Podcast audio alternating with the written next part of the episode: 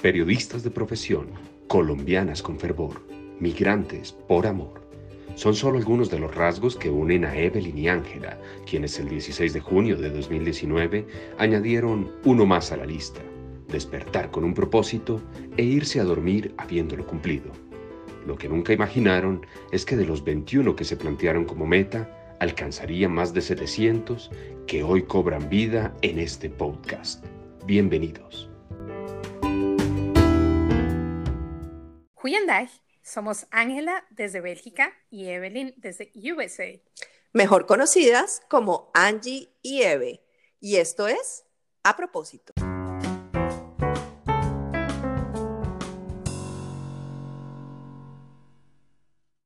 Buenas y santas, señorita Aguía, ¿cómo me le va?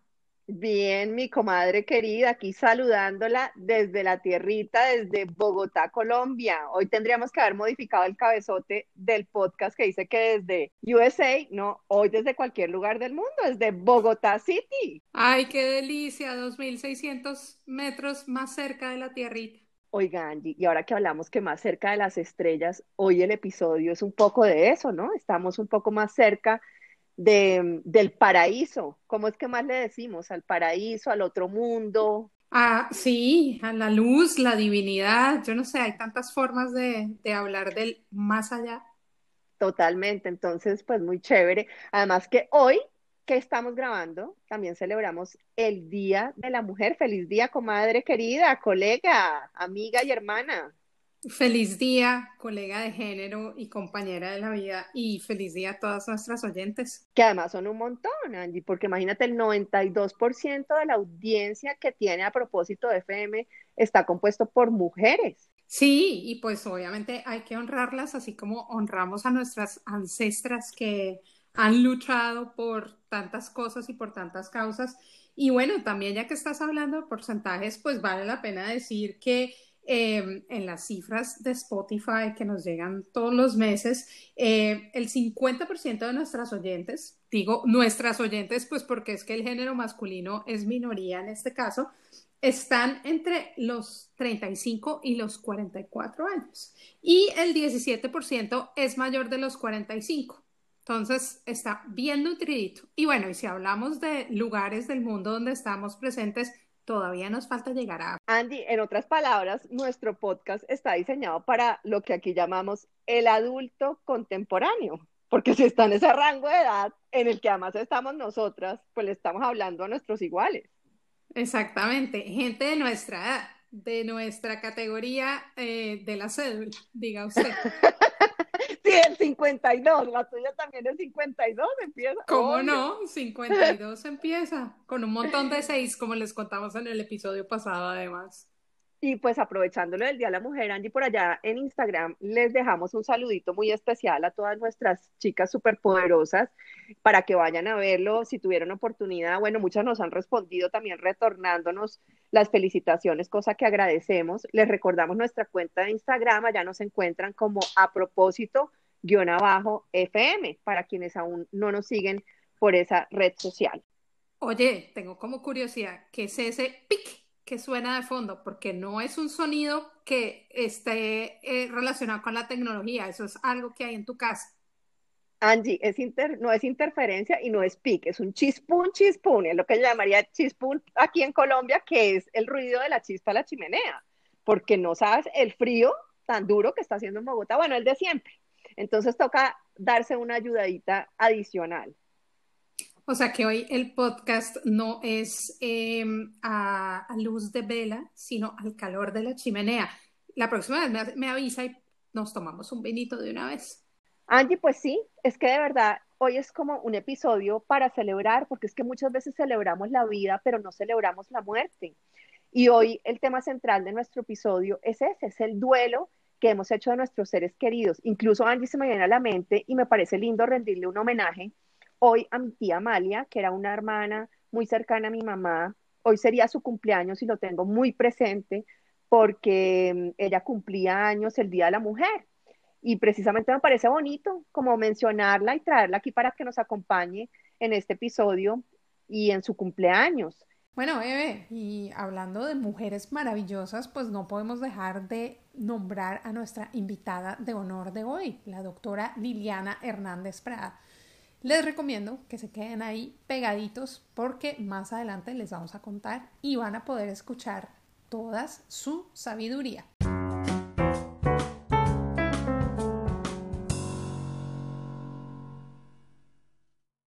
En lo que respecta a mi propósito particular de este episodio, porque creo que hoy arranco yo, ¿no? O le estoy robando la palabra a su merced. No, señorita, hoy arranca el, apellido de la Entonces, lindo rendirle tributo a nuestros muertos, eh, pero puntualmente el propósito que les voy a contar hoy data del 29 de noviembre de 2019. Esa era la fecha de cumpleaños de mi papá, o sigue siendo, porque para mí, mientras yo esté viva, él siempre va a cumplir años ese 29 de noviembre. Un Sagitario, pero de raca mandaca. Este hombre en todo su esplendor le hacía honor a este signo. Entonces, em, recuerdo que ese día te dije que me iba a un restaurante bien rico y me iba a prenderle una velita, a pedir una torta bien deliciosa y a cantarle Happy Birthday. Y así fue que lo hice. Eh, elegimos un restaurante en ese momento en Austin con mi esposo que se llama Mothers el restaurante cerró por la pandemia después de no sé cuántos años que llevaba. Haz de cuenta, como te digo, Angie, el restaurante más clásico acá de, ¿cuál será? Como Casa Vieja, haga de cuenta, el Casa Vieja acá de Colombia, pero de Austin. Muy triste porque cerró sus puertas, pero digamos que eh, ese día alcanzamos a ir.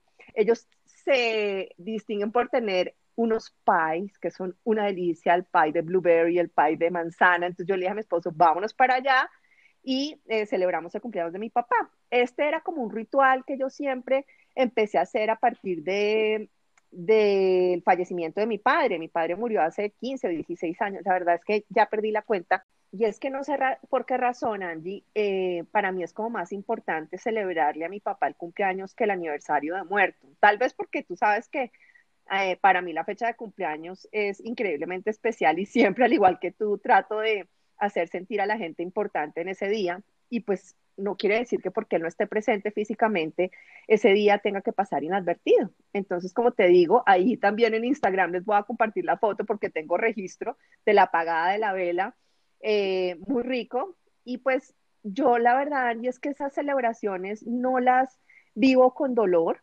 Eh, para mí el tema de la muerte, digamos que es simplemente la continuación de la vida. Yo soy una fiel creyente de que esto no se acaba en este plano terrenal, sino que esto sigue y trasciende eh, en eso que tú llamas el camino de la luz. Entonces, digamos que siempre he tratado como de despedir a mis seres queridos sin dolor.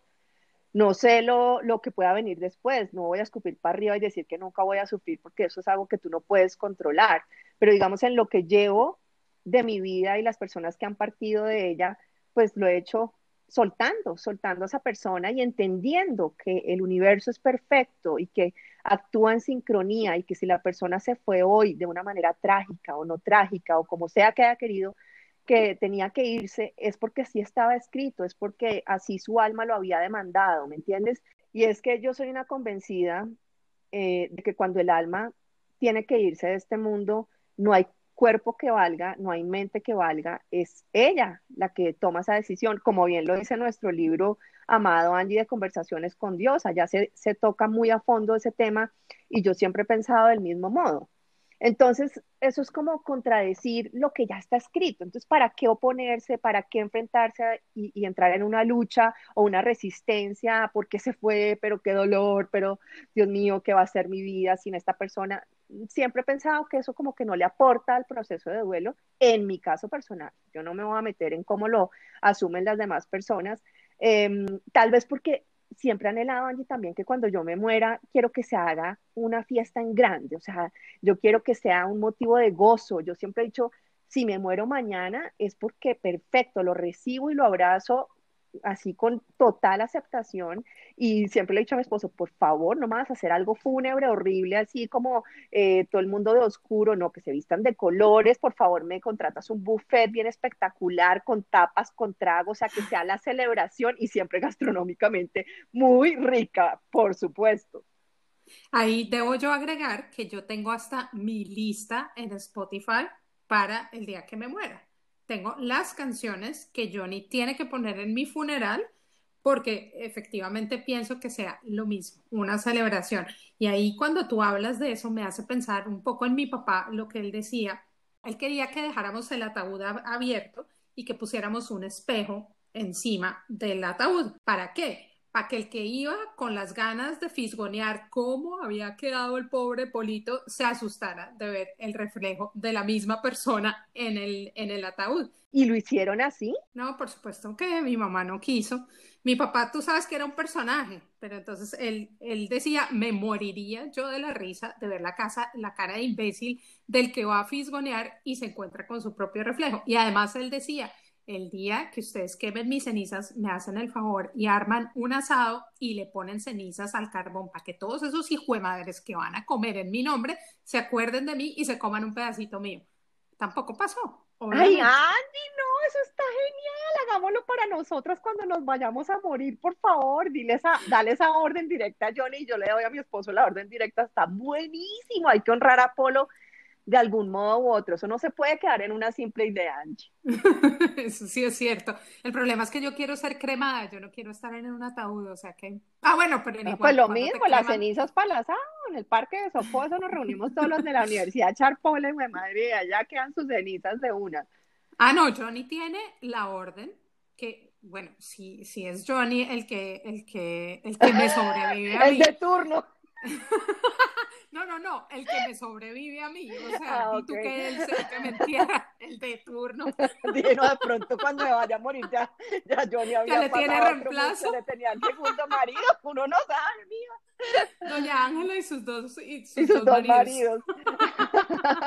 No, no, no. Yéndonos al, al tema en serio, yo le dije a Johnny que mis cenizas tienen que terminar en Colombia en una montaña de Colombia tú tienes que repartir mis cenizas. Y también le dije a Oliver, el caso de que el papá ya no esté y sea él al que le toque, me hace el favor y arma su viajecito a Colombia y reparte mis cenizas por allá, porque yo vuelvo a la tierrita, así como nací allá, así me vuelvo a quedar allá.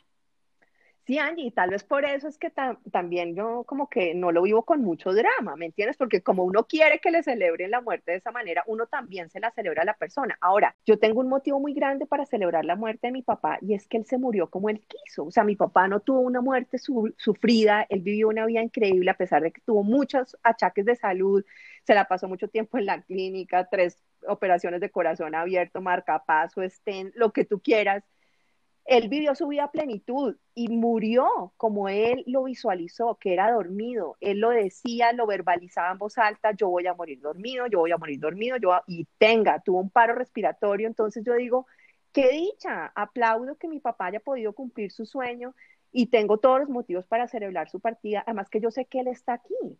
Eh, obviamente el muerto, en mi caso, yo siento que se ha manifestado en mi vida eh, como en diferentes periodos de tiempo. Digamos, apenas se murió, yo tuve una conexión muy bonita con mi papá.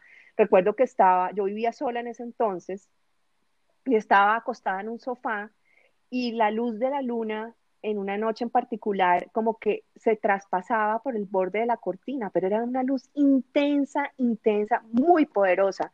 Y yo sentí que era mi papá, que esa luz eh, era una forma de comunicarme, que él estaba bien. Con el paso de los años eh, se empezó a transformar esa presencia, pero yo sé que mi papá está presente, ¿sí?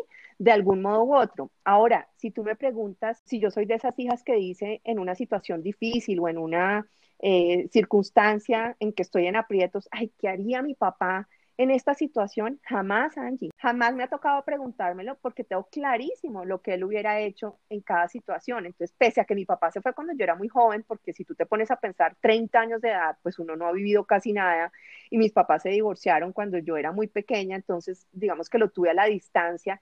Fue muy poco el tiempo que yo compartí con mi papá, pero el tiempo que logramos estar juntos era de mucha calidad.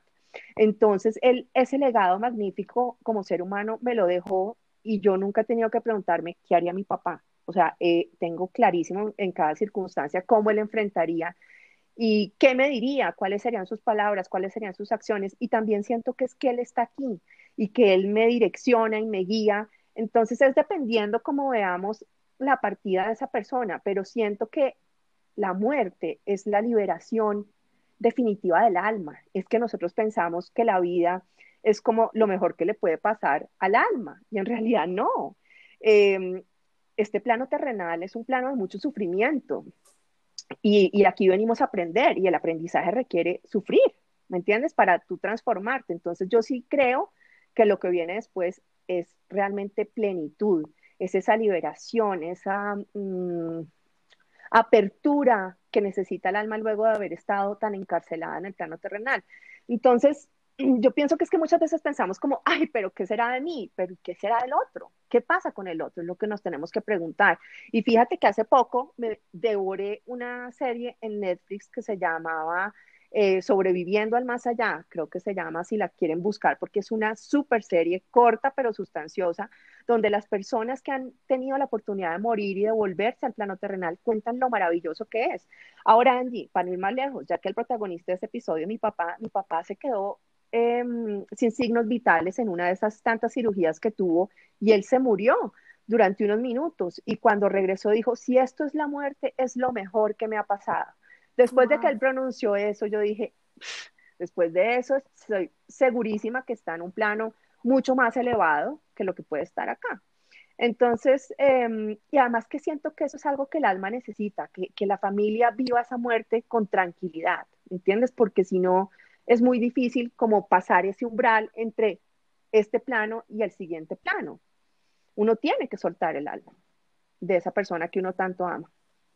Y hay que ver la muerte como, no como un final, sino como un inicio o un reinicio. Y eso es algo que eh, los budistas, por ejemplo, son expertos en verlo y hablan mucho de la impermanencia y es parte pues como de, de su filosofía de vida. De acuerdo, Andy. Además, yo siento que cada persona elige honrar a sus muertos de un modo u otro, pero para mí era tan importante ese propósito de ese día que te comento, porque lo hicimos alrededor de la mesa y mi papá era un sibarita, pero así furibundo, que yo creo que yo incluso le heredé eso, fue por tanto ver esa pasión que él sentía por la buena mesa, por eh, sentarse durante horas con, rodeado de gente maravillosa, pedir entrada, plato fuerte, postre, vino, bus café, o sea, era una persona que vibraba alrededor de la comida y eso es un legado que él me dejó a mí muy vivo. De hecho, yo creo que toda mi, mi carrera y mi especialización en el tema de gastronomía y toda esta fascinación que he sentido por la comida en diferentes aspectos de la vida, él me la dejó. Entonces yo dije, qué mejor que partirle ese día una torta, que eh, soplarle una vela y que celebrar en un restaurante. Es que si yo te digo, todos los encuentros con mi papá después del divorcio eran en los restaurantes. Yo creo que no recuerdo ningún encuentro que no haya sido en un restaurante. Todos nuestros momentos mágicos y de conexión se daban allí. Entonces, qué mejor que volver a un sitio como este para poder celebrar su cumpleaños. Además, hablando de legado, Angie, pienso que uno de los más grandes que me dejó mi papá y que le deja el padre a cualquier mujer en esta vida. Recordemos que el padre es el hombre de tu vida y tu esposo es el hombre de tus sueños y que tú eliges el hombre de tus sueños de acuerdo con la experiencia y el aprendizaje que tuviste con tu papá. Si tú me preguntas, mi papá no se fue del todo porque es que estoy casada con él. O sea, yo veo a mi papá todos los días cuando mi esposo se levanta y va al baño y se suena, que levanta la casa de lo duro que se suena, ese es mi papá sonándose. Y pues ni para decirte los Q-tips para meterse en el oído que se perfora el oído igual de vasto, o sea, es, es de ese grado, es igualito a mi papá, lo veo en todas circunstancias, detesta al médico, no le gusta, entonces se quiere, eh, él sabe todas las soluciones para la salud, el agua oxigenada para esto, se lava, bueno, eh, mejor dicho, es cuando se caen o han tenido heridas, ellos son los que se restriegan bien duro así la herida y no les importa que les duela, que detestan estar quietos, son súper impacientes. Mi papá era igualito a mi esposo, yo lo veo, entonces digo, pues acá está mi papá, ese era su legado, que yo eligiera a mi esposo haciendo el honor a él. Y, una pregunta curiosa, ¿tu papá también usaba palillo? Sí, pucha, como buen costeño, yo no voy a generalizar, pero sí me acuerdo en Santa Marta con su guayabera, después de comerse su arepa huevo, tenga el palillo para que lleve, güey, madre. No, es que uno está casado con el papá, yo no sé en tu caso, Andy. Uy, que sí que hay muchas cosas, hay muchas cosas de polito que tiene, que tiene Johnny. Además, Andy, que aquí le dejo a la audiencia como dato curioso, a pesar de que años atrás, cuando mi papá estaba vivo, yo no tenía ningún tipo de relación con mi esposo. Ellos se conocieron en ese entonces, porque recuerda que mi esposo es el hermano del esposo de mi hermana. Entonces, mi esposo conoció a mi papá en vida, se echaron tragos juntos, hablaron de viejas, se las morbocearon juntas, porque ambos además coquetos, mirones y bueno, ay, madre, ahí cortados con la misma tijera. Entonces, eso fácilmente se sentaron una vez en un hotel, en el bar, a jartar trago y a, a mí a hablar de viejas. Entonces, digamos que es buenísimo yo poder tener a mi esposo que llegó a mi vida más tarde, pero que conoció a mi papá. Eso no es una fortuna que uno pueda repetir muchas veces, ¿me entiendes? Porque, pues ya cuando mi esposo llegó a mi vida, mi papá se había muerto, yo qué vas a ver, 10 años atrás, 11 años atrás. Entonces, poder recordarlo, poder honrarlo. Entonces, apagar esa vela con mi esposo fue maravilloso. Ese día, ese 29 de noviembre en el restaurante, porque mi esposo sabía a quién estaba honrando también, a Isaac eh, su partner, su colega, con el que también compartió muchos momentos de buena mesa. Entonces, digamos que no era un propósito mío, sino un propósito conjunto de mí con mi esposo y mi nueva familia. De hecho, Angie, mira, esto fue un momento muy poderoso en el que yo sentí presente a mi papá y no solo yo, a mi esposo. Antes de casarnos, cuando nosotros estábamos de novios, él estando en Estados Unidos y yo acá en Bogotá, nos conectamos una vez por FaceTime y tuvimos una conversación súper profunda no sé, acerca del futuro de nuestra relación, de si nos íbamos a casar, de si él iba a venir acá o yo iba a vivir allá, mejor dicho, era como una conversación súper crucial.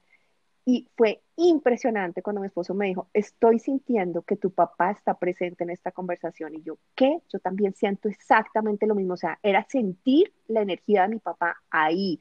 Por eso te digo que ellos se manifiestan a través del tiempo de una manera distinta o a través de muchas personas. Mira, yo tuve una cirugía el año pasado y recuerdo que un día antes de la cirugía yo iba montando bicicleta, quería despejarme como para soltar estrés y bueno, todo lo que le puede producir la ansiedad a uno antes de entrar a una cirugía y pasó un señor. Mira, yo cuando lo vi venir en el, en el trail donde yo iba con la bicicleta, yo vi que era mi papá. Era impresionante el gesto, la forma de caminar. Y el señor me hizo así con la mano, me hizo como wave o como, sí, como saludo con la mano como todo va a estar bien. Mira, fue una cosa súper, lo que pasa es que uno tiene que estar alerta y creer en que ellos se manifiestan en este plano terrenal de muchas maneras.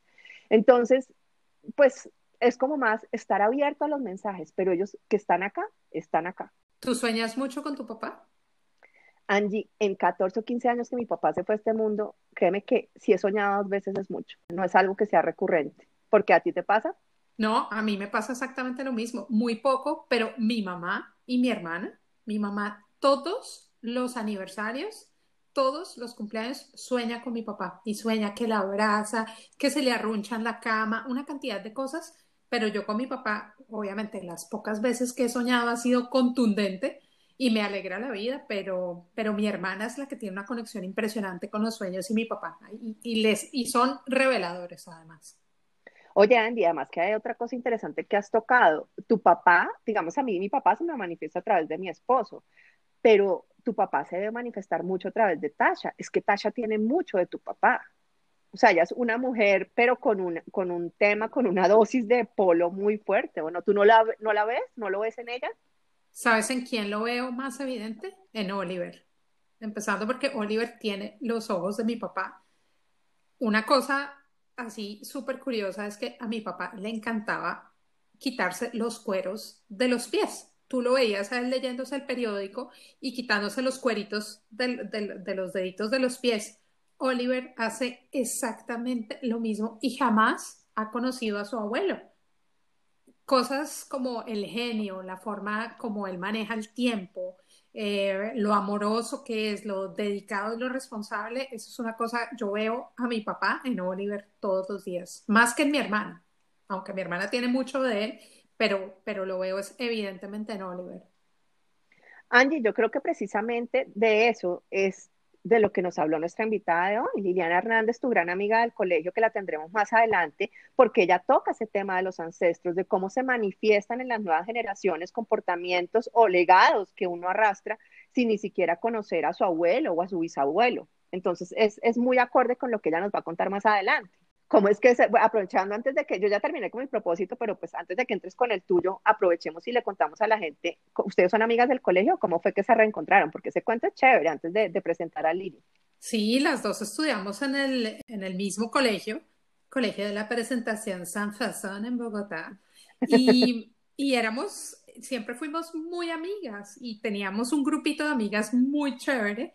Y ahora con la pandemia nos volvimos a reencontrar y bueno, Lili empezó con el tema de la pandemia a hacer un montón de en vivos y empezó a moverse un montón en redes sociales y eso también hizo como que me empezara a conectar mucho con el mensaje que ella tenía. Y, y, si hay algo que le tengo que agradecer yo a este virus made in China fue haberme reencontrado con ella y con las otras dos amigas que nos decimos las amigas interplanetarias porque la conexión que tenemos va más allá de este, de este planeta. Bueno, pues ya con ese abreboca la gente sabe que tenemos una invitada de lujo más adelante, así que por favor se quedan hasta el final.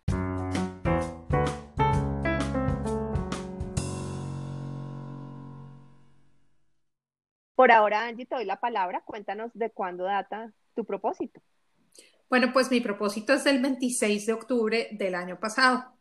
Eh, era un propósito que siempre me cuesta trabajo, sobre todo el del año pasado, porque cumplía 15 años de muerto mi papá, que es una fecha que pues obviamente siempre me revuelve el ánimo, pero el propósito de ese día era honrar a mi papá desde su rol de padre, desde sus enseñanzas y el amor y no desde la nostalgia y la tristeza.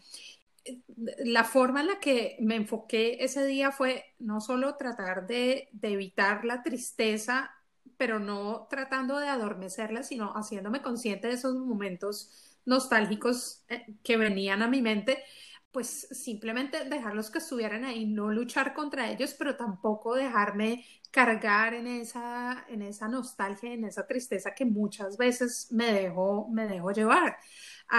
obviamente lloré un ratico, obviamente estuve nostálgica, pero el día anterior habíamos dicho con mi hermana, mire, este año no vamos a llorar, este año vamos a honrar a mi papá de una forma en la que tenga impacto para otras personas. Y decidimos em, organizar, pues mi hermana conocía a una persona que, tenía un, proyecto con niños en el campo, en Caldas, y estos niños estaban aprendiendo agricultura en, una escuelita a través de una organización, pero con el tema de la pandemia, pues no pudieron volver a clases y entonces las clases de, de agricultura pues quedaron en veremos.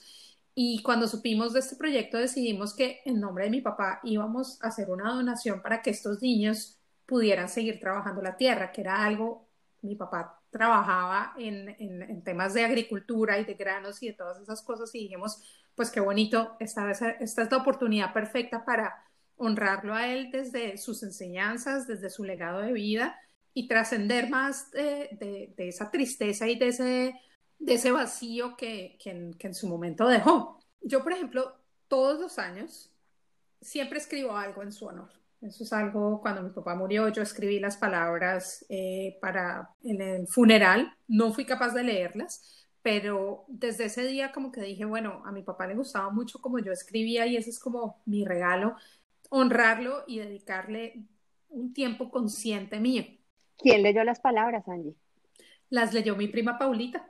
Mm, vea usted, fiel oyente a propósito. Fiel oyente a propósito, mi prima Paulita fue la que leyó las palabras y ella estaba muy chiquita, de hecho tenía como la edad de Maya y, y le costó trabajo leer las palabras, pero, pero fue algo muy bonito. Yo, yo creo que no, no pude en ese momento encontrar una persona más adecuada para que, para que leyera y le diera esa despedida a mi papá. Angie, además que yo creo que con respecto a lo que dices de la tristeza, de llorar a los muertos, de todo eso, también tiene que haber mucho un tema cultural, porque yo he podido como ver que en otras culturas la muerte se celebra, no se vive con dolor. Entonces también creo que es por, la cultura en la que nosotros hemos nacido y crecido. Sí, por ejemplo, aquí en Bélgica cuando una persona se muere van al entierro y luego hacen una tarde de té, haz de cuenta. Y entonces van a comer galletitas con tecito y a tomar café y hablar. Tal cual, en Estados Unidos es lo mismo. Hacen una reunión después en la casa del muerto y tú no ves ese drama sobre el cajón, la gente llorando, no te vayas, por favor, no. O sea, es como que normal, ok, estamos despidiendo y chao. Entonces sí creo que la cultura tiene mucho que ver. No porque una sea mejor que otra, esto acá no se trata de calificar, pero sí creo que en la, cultura hispana, latina, bueno, no sé, eh, está muy ligada al sufrimiento. Definitivamente. Y, si hablamos de eso, por ejemplo, yo me acuerdo que cuando estaba chiquita y mi mamá hablaba de su, de su papá, ella siempre lloraba y yo me preguntaba, pero pues este señor se murió hace tanto tiempo, yo ni lo conocí y ella, ¿por qué llora por él todo el tiempo? Pues no era todo el tiempo, pero el día del cumpleaños o a veces que estaba en una conversación y entonces hablaba de su papá y se le aguaba la voz, pero pues eso solamente lo vine a entender en el momento en que, en que mi papá se fue. Y sí, a mí cada 23 de octubre me da, me da el, el guayabo, cada 8 de, de, enero, que es el día de su cumpleaños, también me da el guayabo, pero al igual que tú, trato de celebrarlo y trato de, de cambiarle el contexto a ese día, no desde la nostalgia, sino más como desde la celebración. Y bueno, no, hablando del tema del duelo, es que, es que es como tan diferente para todas las personas. Por ejemplo, cuando mi papá murió, él tuvo una enfermedad muy penosa y duró dos años con un montón de ir al médico y una cantidad de cosas súper complicadas, mucho tiempo hospitalizado. Y bueno, mi mamá asumió su rol de cuidarlo de una forma pues como, como la religión católica se lo enseñó. Y ella asumió, en el momento en que mi papá se fue, ella asumió su duelo desde, desde ese punto. Y aunque yo no asumo o no asumí mi duelo desde ese punto de vista, esta era la forma perfecta para ella para asumir su duelo. Ella se sumió en, su oración, en su rosario, en ir a misa y esto, esto fue un bálsamo para ella, esto, fue, esto le brindó a ella la tranquilidad y la, la paz de, de saber que mi papá estaba en el cielo porque desde, desde el punto de vista católico, pues, ¿qué pasa después de la muerte? Tú te vas al cielo. Y mi papá fue una persona buena, entonces, como consecuencia, pues, él se fue al cielo. No solo fue el tema de la religión lo que ayudó a mi mamá, de hecho, a mí ella me sorprendió con el tema de su duelo, porque yo pensé que ella iba a sufrir muchísimo. Y resulta que salió, le salió una fortaleza que yo creo que viene de esa conexión espiritual con Dios, que a mí me sorprendió. Y mira, una cosa muy, muy insólita que en ese momento me sorprendió y es que, pues, a mi mamá, mi mamá se quedó sin, sin, sin piso cuando mi papá se murió, obviamente, llevaban treinta y pico de años casados y, y, pues, o sea, es tu compañero de vida, de un día para otro ya no tienes a esa persona que está al lado tuyo y mi mamá, para sopesar ese vacío físico, se compró un peluche, un oso de peluche de tamaño gigante y le puso polito y dormía con él al lado y le puso el perfume de polito y toda la cosa. Y ese fue su mecanismo de defensa para, para no pasar esas noches en vela íngrima sola. Volviendo al tema del duelo y cómo lo asumimos diferente, el de mi hermana fue completamente diferente. Mi hermana asumió el rol de hacerse cargo de la empresa de mi papá. Para ella el duelo era, ok, yo tengo que asumir este rol, yo tengo que eh, seguir con el legado de mi papá. Él construyó una empresa, era una empresa de, control de plagas y, mi papá tenía un montón de, de, expertise en el tema. Entonces ella dijo, yo no voy a dejar que con la muerte de mi papá todo lo que él sabía se vaya.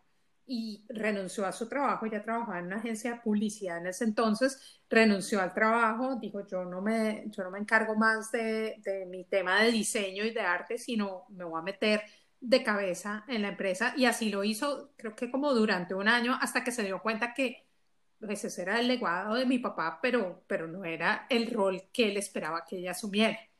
No le correspondía, porque ahí sí me siento plenamente identificada con Sandrita. Yo asumí exactamente ese mismo rol hasta que me llegó el agua a la coronilla y dices, no, pero ¿en qué momento me eché todas estas cargas encima y te pesa tanto la vida que, te agotas y te das cuenta que yo también dejé mi profesión durante muchos años para asumir además labores administrativas que detesto, porque a mí nada más feo que se me pase un número por el frente, no puedo con eso. Entonces es como, ¿quién te lo pidió? Nadie. Tú solita te metiste, pero uno, uno mismo tiene que tropezarse con eso y darse cuenta que se equivocó, ¿me entiendes? Y como que devolverle la responsabilidad a todas las personas de ese cuento. Y fíjate que me llama la atención que tengamos situaciones tan similares. Por ejemplo, mi hermana también lo asumió muy distinto. Tú puedes creer, Angie, que después de 15 años, por ejemplo, Giselle no se siente capaz o no conectada con el tema de ir al cementerio. Ella no lo ve como algo que la pueda reconfortar. En cambio, para mí, cada vez que vengo a Bogotá es como una parada obligada. Siento una paz infinita en ese cementerio, aunque yo sé que ahí pues no hay nada, un cuerpo descompuesto y una lápida, pero siento una paz y una conexión enorme que incluso acuérdate, Angie, que tú me acompañaste al cementerio junto con otras amigas muy queridas como hace dos años atrás, porque es que es una visita imperdible, pero ella, por ejemplo, es incapaz. Entonces son cosas que se asumen distinto, pero que tienen igual de validez. Yo, por ejemplo, no voy a visitar a mi papá porque mi papá está, fue cremado y me acuerdo que la primera vez que yo regresé a Colombia después de mi viaje a Bélgica, em, fui a visitarlo y él está en la cripta de una iglesia y me pareció lo más lúgubre y triste de toda la vida y me prometí jamás volverlo a visitar porque él vive en mí. Volviendo al tema de cómo asumimos cada una el duelo, el mío fue completamente diferente, ni me metí en la religión, ni me metí en otras responsabilidades. Yo lo que hice fue comprometerme con mi papá y conmigo a ese plan de vida que yo tenía. Yo no sé si tú te acuerdas, antes de que yo viajara a Bélgica, yo iba a viajar en septiembre, hace 15 años, pero en esa época mi papá ya estaba muy, muy, muy malito. Y más o menos como en agosto dije, no, el médico nos dio un parte de, de, aquí las cosas no tienen mejoría y yo decidí ponerle una pausa a mis planes. Le dije a mi papá, papá, yo me voy a quedar contigo y más adelante veremos. Y él me decía como, no, pero yo me voy a mejorar, váyase, váyase, yo me voy a mejorar. Le dije, no, en este momento yo me quiero quedar a tu lado y, y es, es mi lugar. Me dijo, prométame que usted va a perseguir esos sueños que usted tiene en la maleta. Prométame que lo va a hacer. Y en efecto, se lo prometí. Y, y después de que, de que él murió, él murió en octubre y en marzo del año siguiente yo me vine para acá, para, para Bélgica. Eh, entonces mi duelo estuvo como muy, muy, muy al mismo tiempo como con mi historia de migración. El duelo de mi papá, muchos años después vine a entender lo que yo no lo hice. Él se fue y, bueno, sí, el dolor, la tristeza, los días en los que uno está pues como tratando de entender cómo, cómo reasumir la vida sin ese rol de esa persona. Y luego empecé con todos los, los, planes de, no, tengo que comprar el pasaje, tengo que hacer la visa, tengo que escribirme a la universidad, las clases del idioma, bla, Y así se me pasaron los cinco meses que estuvieron entre, entre la partida de mi papá y mi viaje. Y cuando llegué acá, obviamente, pues tenía el corazón puesto en mi nueva vida. Y eso hizo que yo dejara un poco de lado ese tema del duelo y me dedicara más bien a, construir mi vida aquí, al otro lado del charco.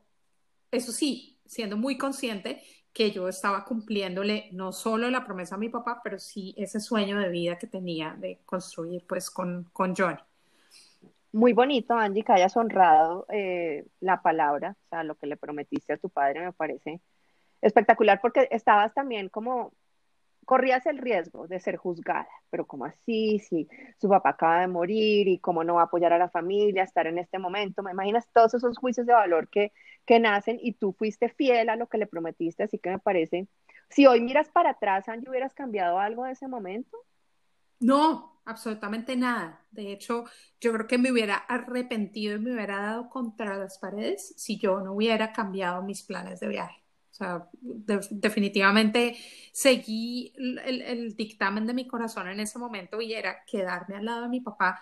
Y yo creo que también algo que ayudó muchísimo al duelo de mi hermana, de mi mamá y el mío es que, pues como nosotros sabíamos que mi papá iba a partir, nosotros nos preparamos muchísimo y estábamos dedicadas 100% a él.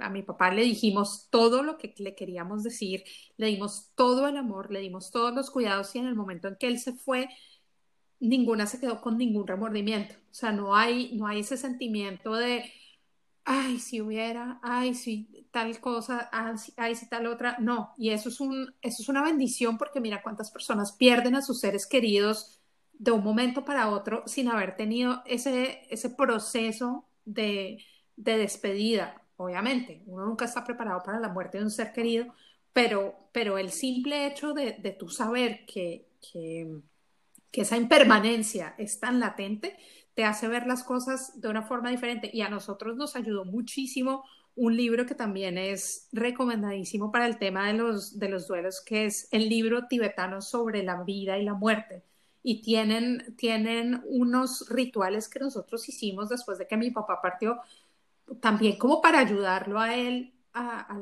liberarlo, pues porque estamos convencidas que, que, cuando cuando tú te vas, pues también tienes que seguir un proceso espiritual y no es como de un momento para otro. Entonces, lo que hicimos fue también desde ese punto de vista de, ok, nosotros nos preparamos para la muerte, pero también tratamos de apoyarlo a él desde la buena energía, desde la oración, eh, desde hacer rituales para que él pueda desprenderse de esta vida y seguir a lo que, lo que sea que viene después. Angie, ¿fue de ese libro o si a mí no me falla la memoria? Tu papá se murió primero que el mío, ¿verdad? Sí. No me falla la memoria que tú me dijiste, Eve, háblale al muerto durante las tres horas después de su muerte porque él todavía te oye. Tú fuiste la que me dijo eso y fue de ese libro. Sí, ahí está. Cuéntale a los oyentes porque me parece un súper dato el libro te cuenta pues cómo es todo el proceso de, de, la muerte y te lo explica desde el punto de vista tibetano, desde la filosofía tibetana.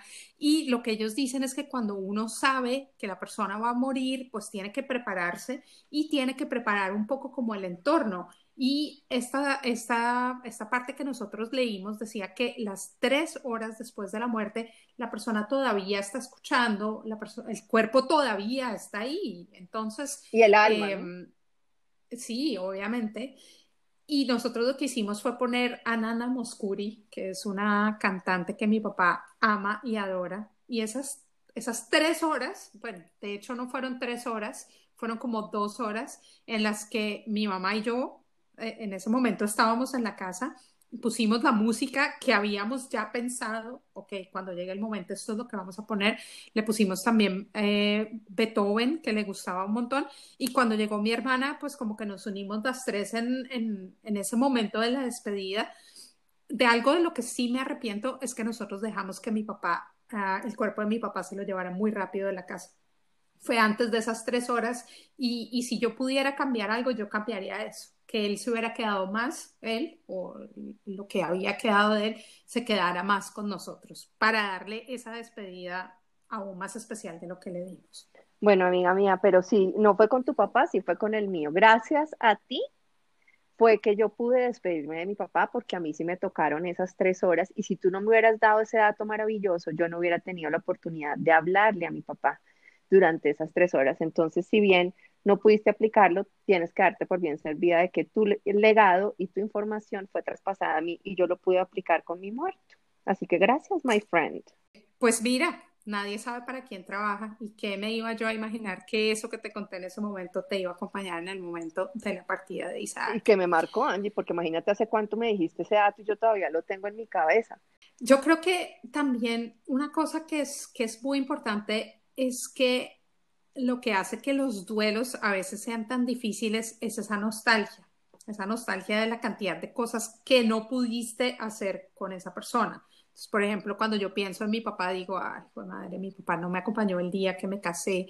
Eh, mi papá, si bien conoció a Johnny, Johnny no hablaba español en ese entonces, entonces la comunicación entre ellos fue tan básica como hello, eh, mi papá se lo llevaba para el gimnasio y lo ponía a alzar pesas pues para, para mostrarle que era el chacho, pero, pero más allá de eso nada, no, no, no, pudieron, no pudieron conectar, no pudieron, tal vez conectaron de otra forma, pero, pero no como, como por ejemplo lo que tú decías que, que Hilo pudo conocer a tu papá y, y pues entablar de alguna forma un vínculo. Ese vínculo Johnny y mi papá no lo tuvieron.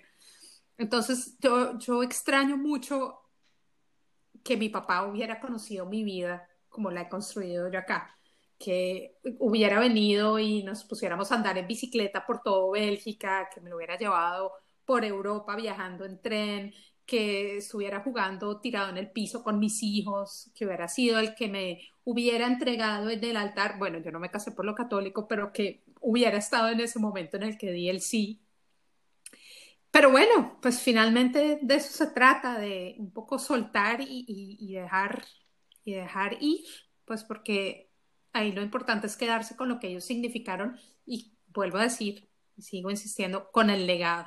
Además, bueno, puede sonar a cliché, ¿no? De, ay, pero él está ahí, en esos viajes en tren, en esos viajes en bicicleta, él está ahí presente. Lo que pasa es que no está el cuerpo, pero hay otra, otra cosa, Angie todo depende cómo sea la movida, porque tú dices, no, él no me entregó el día de mi matrimonio, pero hay otra manera de, de hacer que él esté presente. Acuérdate mi cuento de, de, que mi papá tampoco me iba a entregar cuando yo me casara por la iglesia, entonces para poder hacer esa nostalgia menos eh, acentuada, dijimos, entonces vamos a casarnos en Santa Marta, donde mi papá nació, pero no solo nos vamos a casar en Santa Marta, sino vamos a elegir hacerlo en la casa que está justo al frente de la playa donde él trotaba, o sea, él va a estar ahí, sea como sea, tú puedes como crear o construir ese momento para que el muerto esté presente, ¿me entiendes? Eh, yo creo que depende más de uno que de ellos.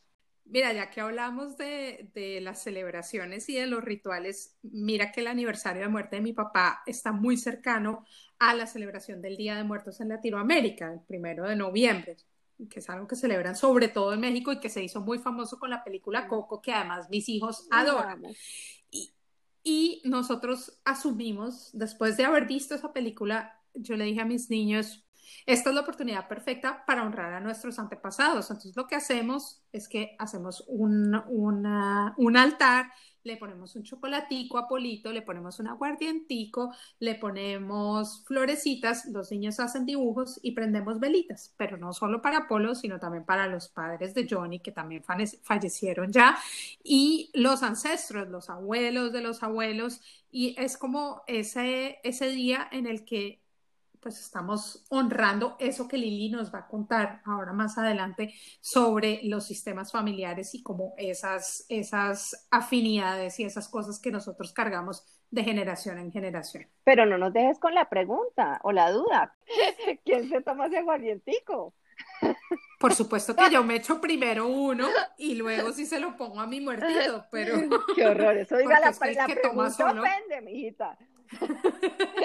Andy, pero lo que sí coincido es que el duelo es un tema muy, muy personal y generalmente no llega después de que uno le echa territa al cajón. Olvídate, eso no llega ahí porque en los trámites, en esto, en que hay familiares viajando, en lo que tú dices, siempre se atraviesan circunstancias o distractores que uno decide para no asumir el duelo. Tú el distractor de irte a otro país, yo el distractor de asumir los negocios de mi papá. Tú buscas como una terapia para que ese duelo eh, se disipe pero el duelo revienta en algún momento. Eh, eh, oyéndote hablar, a mí me reventó a los 10 años. Imagínate, a los 10 años lo tuve bloqueado. Y, y para el cuerpo, cosa dura, no asimilar y no, no hacer el duelo correctamente o a tiempo, digamos, haberlo albergado en el cuerpo tanto tiempo, pues eso le pasa a uno la cuenta de cobro. Pero es algo que uno no elige, es algo que uno no elige, Angie, y todos asumimos el, el, proceso de una manera tan íntima y particular que bienvenida sea. Sí, a mí me pasó exactamente lo mismo. Yo no me acuerdo exactamente cuántos años fue después de la muerte de mi papá. Yo creo que también como unos 10, 11 años fue eh, el momento en el que haciendo una terapia con, con una amiga, me dijo, viejita, es que usted no le ha hecho el, el duelo a su papá. De hecho, en ese entonces yo todavía andaba con la argolla de matrimonio de mi papá en mi mano. Tú sabes que yo tengo la argolla de matrimonio que Johnny me dio, pero también andaba con la de mi papá en la, en la, mano, en la mano derecha. Y me dijo, no, no, o sea, esa argolla era de la unión de su papá y de su mamá, pero ese no es su unión. Y aunque tengo el anillo guardado en un lugar súper especial y de hecho una pesadilla que se me repite montones es que ah, pierde ese anillo. Eh, pues en ese momento, en esa terapia que hice con ella, me dijo, usted tiene que escribirle una carta a su papá y usted tiene que soltar y hacer un montón de, de, de, proceso que usted no ha hecho, que usted no se ha dado el lugar. Y me di el, el, el, momento para hacerlo y fue muy bonito. Y desde ese entonces siento que, que los aniversarios de mi papá son, son un poco diferentes, que tienen un contexto diferente, aunque siempre son nostálgicos, pero tienen un contexto menos doloroso. Angie, antes de irnos a las reflexiones para cerrar este episodio, no sé si sea bueno hacer como un checklist de varios datos importantes que mencionamos en este episodio para que la gente los tenga presentes. Primero, escribirle una carta al muerto y después quemarla, si es posible, si usted no ha hecho el duelo o cree que todavía está cargando ese duelo.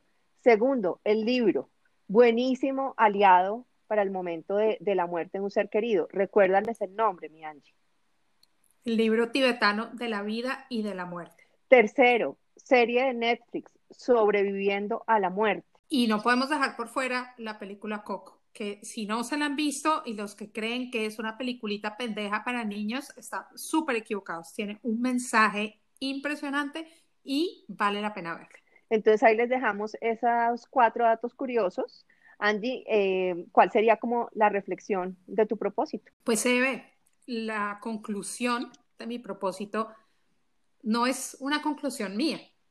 No sé si te acuerdas hace un tiempo en una meditación que hicimos con Tamara, ella contó esta historia y queremos compartírsela. Bueno, pues resulta que un año antes de su muerte, Franz Kafka, el autor de La Metamorfosis, vivió una experiencia muy insólita. Estaba paseando por un parque de Berlín y se encontró con una niña que estaba llorando amargamente. Lo que pasa es que había perdido su muñeca. Kafka se ofreció a ayudarla a buscarla y, como no la encontró, le prometió reunirse con ella al día siguiente en el mismo lugar. Kafka, pues en su incapacidad de encontrarla y de, ayudar a esta niña, decidió escribir una carta que supuestamente fue escrita por la muñeca. Y al otro día, cuando se encontró con ella, se la leyó. En la carta él le decía, por favor, no me llores, he salido de viaje para ver el mundo, te voy a escribir todos los días sobre mis aventuras. Y este fue el comienzo de muchas cartas y muchos encuentros en este parque de Berlín. Cuando Kafka y la niña se reunían, él le leía estas cartas porque ella no sabía leer. Y ahí la muñeca le contaba todas sus peripecias y sus aventuras por el mundo. Y esto pues consolaba un poquito a la niña con esa pérdida y esa, ese duelo que ella estaba haciendo con su, con su muñeca perdida. Luego de tres semanas, Kafka decidió regalarle una muñeca, pero pues obviamente esta se veía diferente a la muñeca original.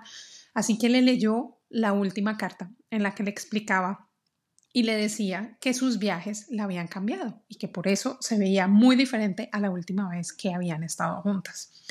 Muchos años más, tarde, la niña de la historia se encontró con una carta que estaba escondida dentro de un huequito de la muñeca y el mensaje que encontró en esta carta decía así.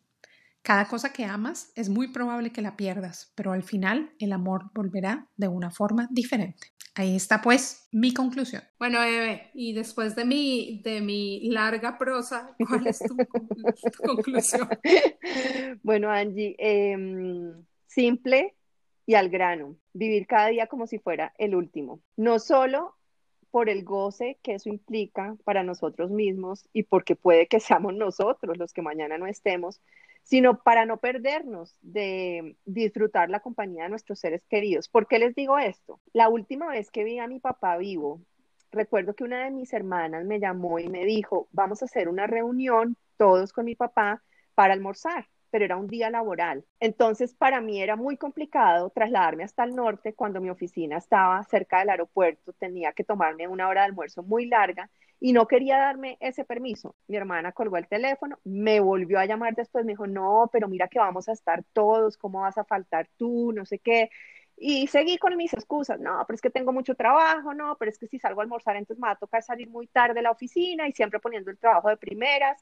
Y en fin, ella me dijo, mira, ¿sabes qué? No te acepto un no. Te voy a mandar a mi conductor a la oficina. Entonces, él va a recogerte. Si no fuera por esa determinación e insistencia de mi hermana en que yo me saliera a la oficina a encontrarme con mi papá y a tener ese almuerzo en familia, yo no me hubiera despedido de mi papá. No lo hubiera podido ver por última vez. Entonces fui a ese restaurante y no solo lo vi, hubo un momento mágico en el que fuimos él y yo los que salimos primero del restaurante y me acuerdo que él estaba en una esquina y yo en otra. Nos volteamos, nos quedamos mirando y sin decirnos absolutamente nada nos dimos un abrazo súper fuerte. Esa fue la última vez que vi a mi papá y no me hubiera perdonado nunca que ese no con el que me casé al principio hubiera sido la respuesta final. Así que la invitación para los oyentes hoy es, nunca digan no, digan sí a esos encuentros con los seres queridos, porque hoy están, pero mañana no sabemos.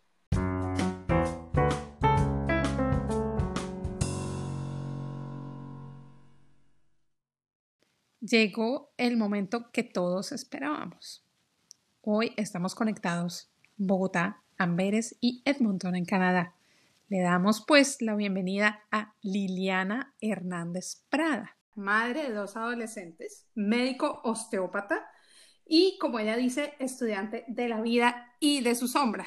Y además, gemela astrológica mía. Lili, bienvenida a propósito. Ah, eso sí, bueno, muchísimas gracias Angie, Eve, qué placer estar aquí con ustedes. Para mí un sueño hecho realidad porque las he seguido desde, el, desde su episodio número 001 Y, bueno, sí, fiel, fiel oyente de todas ustedes y bueno, pues muchísimas gracias por esa introducción.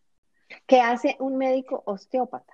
Acláranos. Sí, bueno, el médico osteópata eh, aborda el cuerpo humano desde una perspectiva, digo yo, tridimensional, ¿no? Pero realmente es holística, o sea, nosotros miramos la mecánica del cuerpo, cómo se mueve el cuerpo, cómo se para la persona, cómo respira, qué movimientos están un poco restringidos, el movimiento de los órganos también y cómo eso afecta la función fisiológica de los órganos, ¿sí? Y de esa manera también cómo afecta la manera como el individuo se siente emocionalmente. Eh, a veces nosotros vemos una dinámica, eh, digamos, esas, esos tres elementos están siempre conectados en las dinámicas de salud y enfermedad. Es como, imagínate, acuérdate cuando jugábamos con plastilina, ¿no? Teníamos una plastilina de color amarillo, una color azul, una color rojo. Entonces ahora mezcla todas esas plastilinas y te van a dar visos de amarillo, de azul y de rojo. Esos son esos tres elementos, mecánico, químico y emocional, siempre combinados en, pues, en la naturaleza humana. Entonces, cuando yo entré a la medicina osteopática, yo empecé como médico común y corriente, convencional, hice incluso 10 años de medicina común y corriente, sin embargo, siempre un poco como curiosa de, de otros abordajes hasta que encontré la medicina osteopática y me dio un espacio que yo no tenía en las otras disciplinas. Y es precisamente por el abordaje de lo mecánico, de lo bioquímico y de lo emocional. Todo, tienes, todo tiene que ser abordado y cuando cambias un elemento de esa fórmula se alteran los otros dos. Entonces, eh, allí, em, bueno, encontré de verdad que sí, es como, como sentirme en casa con respecto a mi profesión. Lili, y tú no solo eres osteópata, cuéntanos a qué más te dedicas. Bueno, em, sí, digamos que de día soy osteópata y de noche soy, no, mentiras. Eh, Entonces, em, sí, aparte de ser osteópata acá en la ciudad donde vivo, que es en Montón, em, pues tengo una, un servicio eh, online. La idea es empezar a abordar los temas de la vida desde un punto un poco diferente, digamos que alejándonos un poquito de la parte física sin dejarla de ver, obviamente, pero abordando un poco cómo estamos todos conectados con un circuito de gente y de personas y que hacen parte de nuestra vida, ¿no? Nuestros ancestros. Entonces, me encanta todo lo que son constelaciones familiares, todo lo que es la medicina psicobiológica, la mente, cuerpo. Eh, bueno, digamos que hay una cantidad de nombres, pero básicamente cómo la mente, las emociones y el cuerpo están conectados. Entonces, hago ese servicio también a nivel online. Y bueno, y todo lo que se cruce en el camino, ¿no? O sea, todo lo que nos ayude o nos facilite ese acercamiento a, a entender, pues, la experiencia humana. Eso es lo que hago también. Pues Lili, con todo lo que nos has contado de ese approach multidisciplinario que tú haces, por eso es que te invitamos, porque el tema de hoy, que es el duelo, un tema súper eh, interesante y que tiene mucha, mucha carne para cortar. Cuéntanos desde tu experiencia como, como osteópata y como terapeuta, cómo se pueden conectar esas, esas fichas del, del, del rompecabezas. El duelo es, una, es uno de esos temas fascinantes, complejos y pues tienen una experiencia, cada quien lo vive a su manera, ¿no? Digamos que desde el abordaje de la osteopatía yo pudiera decir, el duelo hace que la persona cambie. Eh, los duelos que no se viven apropiadamente o los duelos que se reprimen hacen que la persona pierda mucha vitalidad. Por el otro lado, digamos que si miramos esto desde las constelaciones familiares, nosotros nos damos cuenta que el duelo eh, ya ha pasado en, nuestros ancestros y nosotros estamos vinculados a esos duelos y fuera de eso repetimos nuestros propios duelos en la vida, pero muy a la manera como lo hicieron nuestros ancestros. Entonces, cuando nosotros abordamos por un lado la parte ancestral, entendiendo los duelos que hay en, en el, en la biblioteca genética, digámoslo así, de las familias de las cuales nosotros venimos. Y fuera de eso, cómo la persona en su cotidianidad no puede seguir adelante, pasar la página, ¿no? Como nosotros decimos, move on, con respecto a alguna pérdida, algún cambio, pues eso obviamente decrece su, su vitalidad y su energía y no puede estar 100% en su vida. Entonces, digamos que el abordaje siempre es, o bueno, mi abordaje, porque pues obviamente yo no soy psicóloga y tampoco soy tanatóloga, o sea, yo no soy experta en el duelo, pero sí veo que la vida está hecha de pequeños duelos. Cuando yo veo que una persona está estancada en un proceso es porque no se ha permitido dejar ir esa situación para estar en la vida al 100%. Digamos que es como tener un pasito adelante y el otro atrás, como ir hacia adelante, pero nuestra mirada va para atrás. Entonces tenemos mucho problema para, para ver oportunidades, para ver nuevos recursos, porque es que nuestra mirada sigue hacia atrás y eso lo manifiesta el cuerpo. Entonces creo que entendiendo el duelo desde ese punto de vista, pues tiene que abordarse desde lo ancestral, de cómo yo estoy conectada con otros duelos más antiguos que yo, ¿no? Duelos de la mamá, del papá y de ahí para atrás, o también las cosas que no he dejado, no he procesado completamente en, en mi cotidianidad. Lili, además, noto en lo que tú estás diciendo que cuando te refieres al duelo no solo hablamos de un quién, sino de un qué, porque generalmente relacionamos el duelo con la pérdida de un ser, pero también es de un, de un haber, o de un trabajo, o de una casa, o de un estatus, de tantas cosas que, hay que hacerle duelo en la vida. Por eso es que hablas de los pequeños duelos. ¿A eso te refieres? De acuerdo, sí, bueno, hay pequeños duelos y grandes duelos. Digamos que la subjetividad es muy válida en este caso. Leyendo el tema para prepararnos para la charla de hoy, hay una cosa que de pronto a las tres nos conecta mucho y es que tuvimos que hacerle el duelo a Colombia para podernos asentar en una nueva tierra y poder florecer en esa nueva tierra. Y muchos de, los, de nosotros colombianos, y no solamente los colombianos, muchas personas que son inmigrantes, tienen un pedacito de su corazón todavía en sus países de origen. Entonces, ese duelo no está completamente hecho.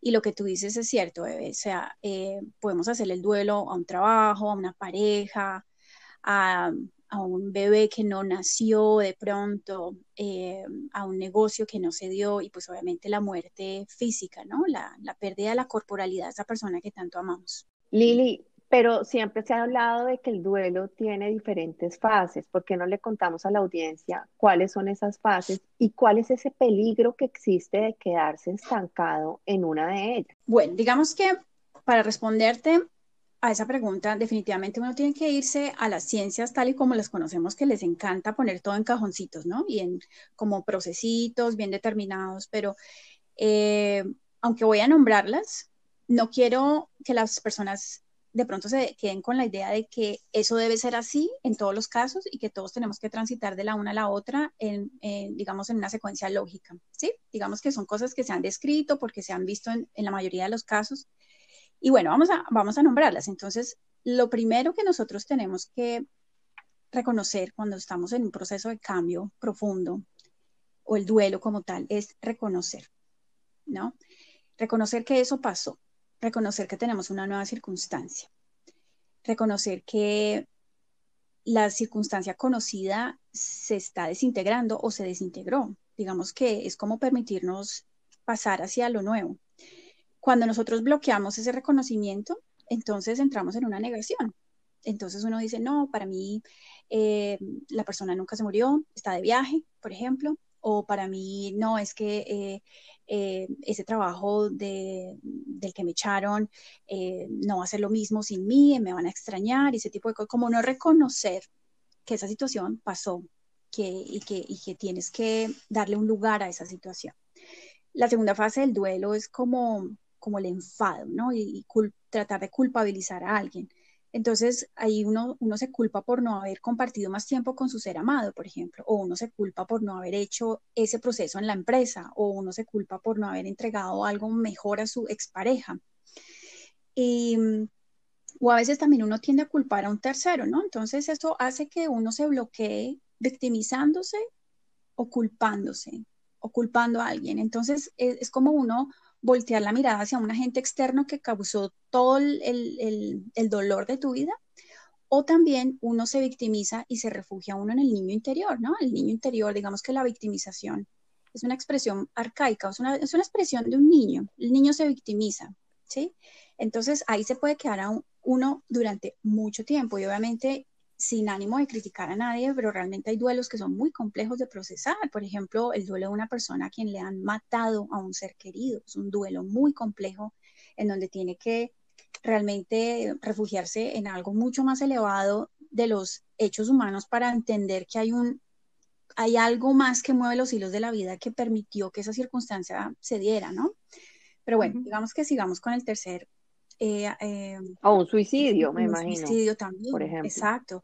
Circunstancias que son muy difíciles de procesar. Eso genera genera mucho estancamiento en esta fase. Hay mucho enfado, hay mucha sensación de culpa, de por qué no lo llamé, por qué no respondí el texto, por qué no le puse atención, él ya me estaba dando señales, cosas así, ¿no? Entonces ahí nos podemos quedar muchísimo tiempo.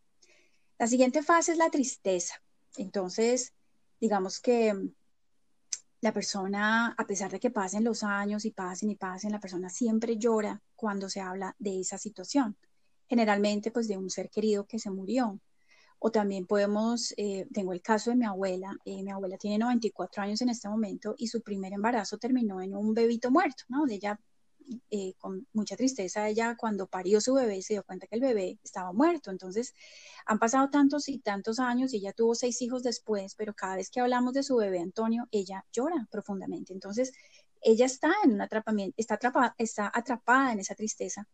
Y a veces nosotros vemos, bueno, entre el dolor y la pérdida, la persona prefiere o entre el dolor y el vacío, quiero decir, la persona prefiere el dolor porque al menos tiene algo. Y piensan que el llanto hace que esta persona o esta circunstancia esté con ellos. Eso, eso genera muchísimo bloqueo y entonces uno debe ayudar a la persona que en vez de vincularse con el dolor, se vincule con el amor de esta circunstancia e, y la integre, ¿no? Como parte de ella y encuentre pues como una fortaleza más no una debilidad. La siguiente etapa del duelo es la negociación. Entonces ahí es cuando nosotros decimos, bueno, ok, sí fue lo mejor, al menos ya no está sufriendo, ahora está con su familia, o de pronto no, ahora sí pues conseguí un trabajo mejor, o, estoy libre para una mejor pareja, eh, o estoy viviendo en un sitio donde tengo mayor seguridad para criar a mis hijos, por ejemplo, ya entramos a negociar, ¿no? Entonces, aquí realmente eh, tenemos que decirle a la persona que no puede darse cualquier razonamiento para encontrar esa negociación. Hay que hay que tener como un asentimiento, más allá de entender que las cosas pasaron por algún motivo, hay que aceptarlas tal y como pasaron, ¿no? Ahí es cuando se logra la verdadera negociación. De lo contrario, la persona puede estar entre la negociación y, etapas anteriores al, al, duelo, ¿no? Puede ir haciendo como una regresión a veces. Entonces, la persona tiene que encontrar realmente en esa negociación que se le llama un valor, digámoslo así, positivo, en donde ella pueda decir, ok, integro esto que me pasó, acepto que me pasó y ya estaría lista para la siguiente y última fase del duelo, que es la aceptación. Entonces, ¿cómo sabemos que estamos en completa aceptación?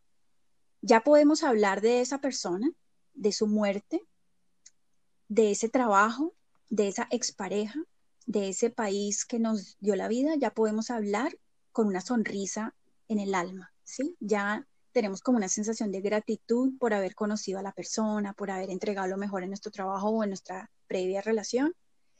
Y esa gratitud emerge como una fuerza para arraigarte en la vida y para estar en el presente y echar para adelante, que es lo que nosotros queremos. Lili, eh, siempre, siempre se ha dicho que perder un hijo es muy duro, que es una muerte que no se supera jamás, en fin pero así sucesivamente. También se habla de que perder un hermano, el papá. Bueno, hay diferencias en realidad de, en el sentimiento o en el impacto que tiene el duelo, dependiendo el, miembro de la familia o más dependiendo la conexión que tienes con ese miembro. Y te lo pregunto porque a propósito de nuestro episodio de hoy, Angie y yo pues hemos perdido a nuestro padre.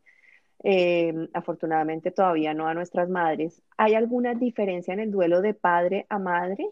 Bueno, yo diría que sí, digamos que de entrada, y ahí sí me voy un poco hacia el, hacia el concepto que tienen las constelaciones familiares, la energía masculina y la energía femenina encarnadas en esos dos seres tan importantes que nos dieron la vida, pues digamos que nos entregan unas estrategias para navegar la vida.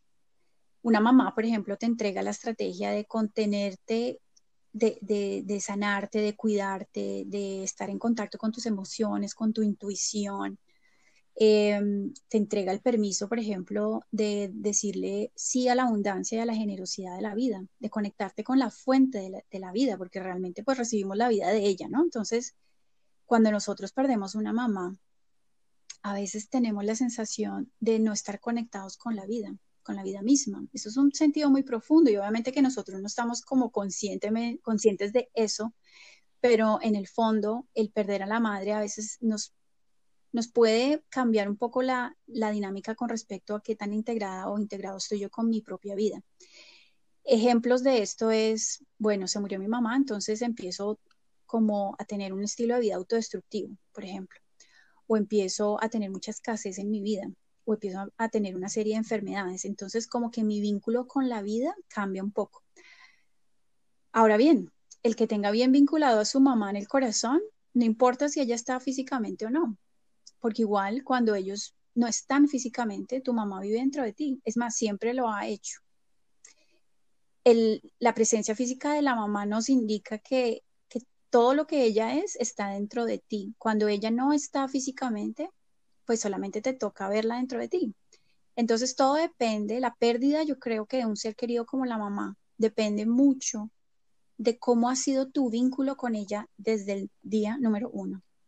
A veces ese vínculo es con rabia, vemos a nuestra mamá con mucha rabia, con mucho resentimiento, a veces ese vínculo es con una pena profunda, nos da mucha pena la mamá nuestra mamá porque tuvo una infancia difícil, porque le, fue tan difícil con papá, porque le tocó solita, porque fue mamá muy joven. Entonces, desde siempre, si, si tenemos ese vínculo con mamá, pues ese vínculo no va a cambiar con la muerte, ¿no? A no ser que lo trabajemos con, con mucha conciencia. Hay veces en donde estamos parqueados mirando a nuestra mamá con mucha soberbia, como si mamá fuera una cosita chiquita que no sabe nada, que no tiene educación. Entonces vamos por la vida sintiendo que la vida no es suficiente. Acordémonos que la vida es igual a la mamá. Y no estoy hablando de la mamá como la personalidad de tipo de mamá que nos toca o nos tocó, sino la mamá como ese ser que nos dio la vida. Hablando un poco del papá, cuando estábamos hablando de que cada uno nos da como unos regalos, como unos poderes para navegar la vida, el papá nos da unos poderes buenísimos, empezando por la autoestima. El papá es el que te, el que te reconoce como un individuo. En muchas culturas el papá está relacionado con el sol y bajo el sol todos nos podemos diferenciar. Bajo la oscuridad no sabemos quién es quién. Entonces la figura del sol, representada por el padre, es el que dice, esta es mi hija y le doy mi apellido, o este es mi hijo y lo reconozco como tal, ¿sí? Entonces, la figura del padre en nuestra vida nos da como una, como, como una individualidad, como que esta soy yo o este soy yo, soy capaz de hacer esto, porque mi papá me lo, me lo, me lo dijo, me, me reconoció como tal.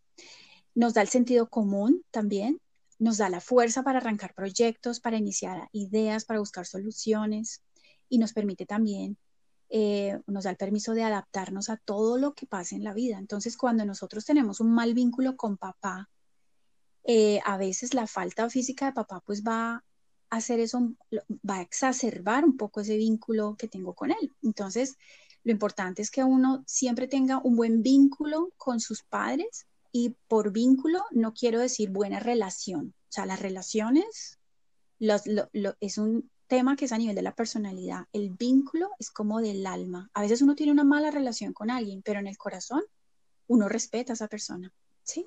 A veces uno puede tener una, digamos, una relación de pareja que no terminó muy bien, pero en el corazón tú puedes sentirte muy agradecida o agradecido por esa persona porque abrió el camino para que conocieras a alguien más, ¿sí?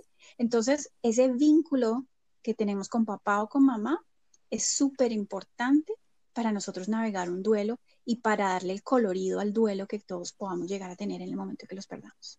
Lili, ¿qué influencia tiene en la salud física esas, esos vínculos que no están bien establecidos? ¿Cómo, ¿Cómo influencia eso en la salud de una persona? Salud emocional, salud física, en fin, en general en la salud. Bueno, digamos que cuando uno va por la vida y te encuentras con situaciones que, mm, digamos, bueno, algo muy, muy típico es que la persona se choca con la misma piedra. Cada tanto tiempo tiene esta asma, cada tanto tiempo tiene este eczema, o de pronto las circunstancias, no solamente los síntomas a nivel del cuerpo, sino los síntomas de la vida se vuelven y se presentan, ¿no? Entonces, ay, tienes una pérdida económica, o siempre atraes este tipo de parejas a tu vida, o este tipo de trabajos a tu vida. Entonces, la repetición de entrada es una alerta que te dice, pilas, aquí hay algo y tenemos que reacomodarlo. Entonces, dependiendo del, escenario y de cómo tú respondes al escenario, yo puedo decir, esto es un vínculo con mamá o esto es un vínculo con papá, por los mismos poderes que les digo yo que recibimos de mamá y de papá. Entonces, voy a darte un ejemplo muy sencillo. Digamos que tenemos una mujer que todo el tiempo está atrayendo hombres infieles, por ejemplo. Y cuando ella me narra su historia, yo me doy cuenta que mamá fue muy sumisa y papá fue infiel. Cuando yo me doy cuenta, ella en su corazón está vinculada con mamá y le dice, es como un diálogo que no tiene en el corazón y le dice, mamá, yo lo hago como tú y atraigo hombres infieles, igual que tú. ¿Ves? Entonces, eso, digamos que es un, es un ejemplo muy palpable de cosas que pueden también suceder a nivel de la salud. Eh, mamá, te sigo en la enfermedad. Papá, te sigo en tu eh, problema económico, por ejemplo. En el corazón tenemos ese vínculo, ¿no? Entonces, eh, durante la consulta lo que se hace es hablar de eso y reorganizar ese vínculo. Hay unos algunos de nosotros tenemos que acercarnos un poco a nuestros padres en ese vínculo y a veces tenemos que alejarnos. O sea, el vínculo tiene que ser sano para que nosotros podamos florecer y podamos parar la repetición. La repetición es necesaria, pero tenemos que hacer algo con ella. O sea, es una alarma de, del sistema familiar que nos indica hay algo aquí que debe ser reacomodado, ¿no? Sí, a veces el Alzheimer, la demencia, todo ese, todo ese tipo de síntomas que hacen que nosotros olvidemos Simplemente nos están diciendo que tu cuerpo tiene un mecanismo de defensa prendido. El mecanismo de defensa es mejor olvidar porque es que recordar es muy doloroso. Y eso lo ve uno también en personas que de alguna manera sufrieron experiencias de guerra. Eh, no hace mucho estaba yo con una consultante que me dijo que su abuelo, en uno de sus accidentes tontos de la vida, mató a uno de sus, sus hijos o hijas. Estaba muy pequeño ese, ese niño o niña, tres años o cuatro años y él desarrolló Alzheimer muy temprano en su vida, ¿no? Y pues realmente a veces la vida nos muestra unas eh, situaciones que son muy complicadas y para seguir viviendo tienes que reinventarte y a veces ese reinventarse significa perder un poco la memoria. Cuando una persona pierde un papá o una mamá, solo esa persona tiene una vivencia muy particular. Entonces, voy a hacer varios ejemplos. Si la persona los, lo vive como un abandono, se siente abandonada o abandonada por el fallecimiento de uno de sus padres, puede alterar sus riñones. A veces empezamos a subir de peso. Subimos de peso increíblemente sin haber hecho cambios radicales en la dieta ni nada, pero es simplemente la sensación de que ¿quién me va a defender ahora? Entonces yo me subo de peso, digamos que para mostrarme un poco más fuerte ante los demás o para generar mi propia coraza ante el mundo, porque nadie, ya no está aquí mi papá para defenderme o mi mamá para protegerme. Entonces el sobrepeso después de una pérdida es es algo que vemos con cierta frecuencia. A veces entramos en una tristeza muy profunda y entonces empezamos a afectar el pulmón y tenemos problemas de bronquitis, asmas que surgen en, edad adulta, eh, o neumonías a repetición o dificultad para respirar. Y un último ejemplo que pudiera yo decir es problema de colon. El colon es un órgano que nos ayuda a deshacernos del pasado. Entonces, cuando tenemos problemas de colon, que no podemos ir al baño, que tenemos mucha sensación de pesadez. Eso es simplemente el mensaje físico pues de algo que no has podido procesar y no has podido dejar ir, ¿no? Entonces, esos serían como ejemplos muy comunes, aunque cada persona es un mundo diferente y pues cada persona puede tener una vivencia eh, en particular. La piel también simboliza mucho o se, se sensibiliza mucho ante los conflictos de separación. Yo me acuerdo hace mucho tiempo, yo estaba haciendo mi rural, imagínense, hace un montón de años, y eh, llegó una señora con un cáncer de piel, un cáncer de piel en su brazo derecho. Yo estaba apenas haciendo mis primeros pinitos en este tipo de cosas y yo le pregunté a la señora, le dije, usted tuvo una separación con un miembro de su familia que es hombre. Y la señora empezó a llorar. Pues yo, obviamente, de chismosa, porque yo estaba apenas conociendo esta información y yo dije, yo quiero probar esta situación a ver si es verdad, porque yo estaba muy escéptica inicialmente. La señora, me acuerdo tanto, venía con su hija a consulta por algún otro motivo, un tema de hipertensión arterial o algo así. Y cuando yo le dije esto a la señora, la señora se puso a llorar y yo inmediatamente miré a la hija como diciéndole, ¿qué pasó aquí? Y ella me dijo, ay, qué pena, doctora, pero es que a mi hermano lo mataron eh, no sé, hace como dos años en el pueblo cuando estaba tomándose unas cervezas. Ahí pequé como por un poco atrevida, pero realmente me di cuenta de que la piel es uno de esos órganos que se sensibiliza mucho a una separación brusca que tú tienes de la vida y ya pues donde esté el problema de piel tiene muchísimo más sentido. Ya sabemos que el lado derecho simboliza tu parte masculina, el lado izquierdo tu parte femenina y bueno. Entonces, para mí, con, con, esta, con esta eh, síntoma que viene esa señora, pues yo dije, wow, o sea, si realmente esto, esto es real. Somatizamos la, angustia, el dolor, la pena, la ira en el cuerpo. Lili, y aquí todo este tema que estamos hablando del duelo, ¿hay, hay un determinado rango de tiempo o un límite que una persona se deba dar para manejar un proceso de duelo? Pues Angie, si tú te vas a los libros, te vas a Google, te van a decir, bueno, el proceso de duelo puede durar entre seis meses a dos años. Entonces, em, yo no sé por qué cuando yo leí esta información, yo dije, no, pero ¿por qué? O sea, eso no puede ser una generalización. Yo lo que, lo que yo he visto es que a veces no tenemos el permiso para llorar a nuestros muertos. A veces no hemos tenido ni siquiera un cadáver que llorar a veces no nos hemos dado el permiso nosotros o la familia para hacer ese duelo. Hace, hace un poco de tiempo una señora, una consultante nos decía que cuando creo que ella perdió un bebé y estaba muy triste y su hija, en ese entonces su única hija pues también, y en un momento el marido de ella, el esposo dijo, bueno, no se volvió a hablar de ese tema nunca más en la casa. Entonces como que les bloqueó el, el duelo a ella y a su hija y desde ese entonces pues han tenido una serie de, situaciones en donde ellas ya no pueden ni siquiera llorar por otras cosas. Creo que nos han vendido el tema de la vulnerabilidad y de expresar nuestras emociones como, como con un concepto muy negativo, porque la gente dice, bueno, ¿cuándo vas a superar esto? Ve al médico que te receten algo. Eh, no, tú no puedes estar así. Otra vez llorando. Si, si ves, entonces como que no hay un permiso a nivel de la sociedad o a veces de las familias para uno poder hacer el proceso. Entonces ahí está muy complicado y esos duelos pueden durar eternidades. Entonces lo importante es que tanto el terapeuta como las personas alrededor de del doliente, del que está duelando, respeten eso. Y, si la, y simplemente estén presentes para la persona que está eh, procesando su duelo. Con esto que dices, Lili, se me viene a la cabeza si existe un método, mecanismo o herramientas para la gente que nos está oyendo de cómo poder uno trabajar un duelo de forma consciente, o sea, no vivirlo en automático, o sea, a punto de sentarse a llorar y llorar y llorar. ¿Cómo hacer ese duelo eh, valioso y de verdad como un aprendizaje de vida? Sí, yo creo que lo primero, a ver, el objetivo realmente, el objetivo de todo lo que tú decidas hacer para elaborar tu duelo es busca la aceptación. ¿Qué significa esto? Decirle sí a todo como pasó. Llegar hacia ese punto es como un traje a la medida. Entonces, tú tienes que permitirte mucho silencio primero que todo.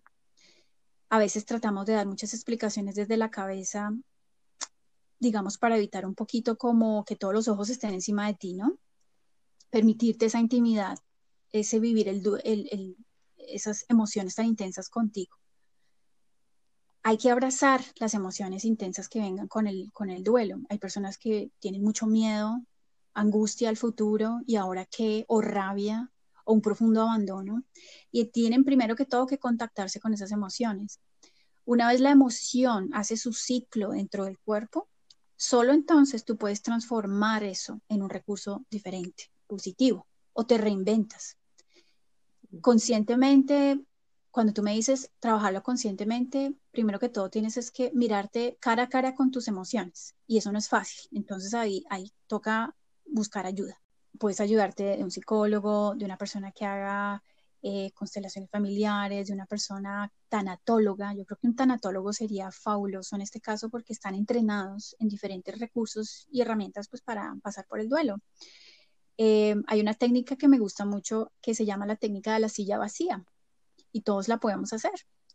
Entonces, imagínate que tú estás sentada enfrente de una silla vacía o puede ser un cojín y en esa silla vacía o cojín vas a sentar a tu ser querido o a tu ex o a ese trabajo que, que dejaste con tan mal sabor de boca y le vas a hablar y le vas a decir todo lo que no pudiste decirle, todo. Y lo vas a hacer varias veces hasta que tú sientas que hay una transformación interior y ya no te duele, ya baja la intensidad de esas emociones, y em, tienes que pasar definitivamente por un ritual de, o hacer un rito de paso. Un rito de paso es como un funeral. Todos tenemos ritos de paso en la vida. Los más típicos son primera comunión, la fiesta de 15, el matrimonio y el funeral. Son los más típicos, pero eso no quiere decir que nosotros podamos hacernos un ritualito de paso después de terminar con el novio o de un divorcio, o eh, hay un ritual de paso, por ejemplo, cuando tus hijos eh, ya son preadolescentes. Tienes tú como mamá y como papá hacer un ritual de paso y dejar de verlos como niñitos y empezar a darles su espacio como pequeñitos adultos, ¿no? Eh, cuando se nos muere una mascota, por ejemplo. Cosas así. Entonces, un ritual de paso simplemente se me ocurren, hay muchos, pero se me ocurre es, quema eso que te identificaba a ti cuando estabas en el proceso de duelo, o eso que eras tú cuando estabas con esa persona, o eso que tenía tu mascota, o eso que te unía a tu papá o a tu mamá, quémalo. Y al quemarlo, estás dejando ir esa persona que eras y dándole espacio a la nueva versión de ti misma. Y eh, creo que eso sería a muy grandes rasgos lo que, lo que uno pudiera hacer conscientemente para elaborar ese duelo. El duelo es simplemente una invitación a ser otra persona. No puede seguir siendo la misma o el mismo. Además que suena como una bonita forma también de honrar a la persona que se fue. No sé, Angie, si te le midas eh, a que nos planteemos el propósito de la silla vacía, porque Angie y yo tenemos como ese ritual de siempre celebrar eh, el aniversario de la muerte de nuestros padres o el cumpleaños, que precisamente es de lo que hablamos hoy en el episodio, ¿sí? Entonces, ¿qué tal, Angie, si transformamos esa, esa cantadita de, de cumpleaños o la apagadita a la vela en más bien ese ritual de la silla vacía? ¿Te suena? Me parece súper bonito y, y, creo que es justo regalarles ese espacio a Polito y a Isaac creo que se lo merecen. Bueno, Lili, pues ya aquí llegamos al final de esta entrevista que podríamos seguir hablando contigo porque la información que nos entregas, la forma en que la narras, todo tu conocimiento y experiencia de verdad son invaluables. Lili, ah. muchas gracias por tanta luz y por toda tu sabiduría y bueno, no te podemos dejar ir sin que nos cuentes dónde te pueden encontrar. Cuéntanos tus redes sociales, eh, correo, en fin, todas tus coordenadas. Ay, qué linda. Bueno, sí, claro que sí. En Instagram estoy como dra.liliana Hernández. Lo mismo para Facebook, dra.liliana eh, Hernández. Eh, tengo un canal de YouTube, me pueden encontrar por mi nombre, doctora Liliana Hernández, médico osteópata. Ahí tenemos un montón de charlas sobre diferentes tópicos. Bueno, Lili, pues ya aquí llegamos al final y te agradecemos enormemente que hayas aceptado la invitación. Ay, Eve, muchísimas gracias, Angie. No, pues yo encantada, como les decía al principio, muy feliz de hacer parte de este podcast. A ustedes dos las llevo en mi corazón, súper cercanas, las siento.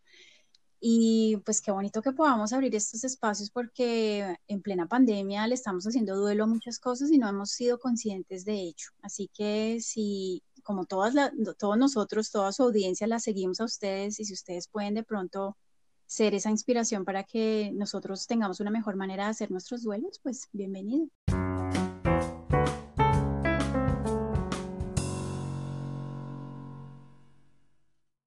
Bueno, mi querida Angie, creo que si no estoy mal, este va a ser el segundo episodio en el que batimos récord de tiempo.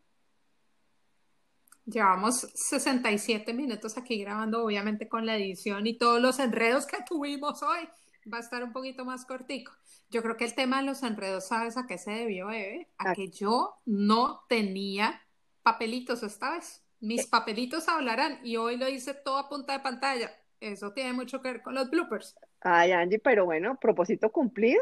Ahí vas cogiéndole cancha al asunto. Y antes de cerrar, Angie, pues hay que recordarles intensamente a los oyentes que estamos a la espera de su amplio cuestionario de preguntas para el episodio 20, que va a ser el cierre de esta temporada y que va a ser un preguntas y respuestas, es decir, que va a ser un episodio interactivo que depende más de ellos que de nosotras.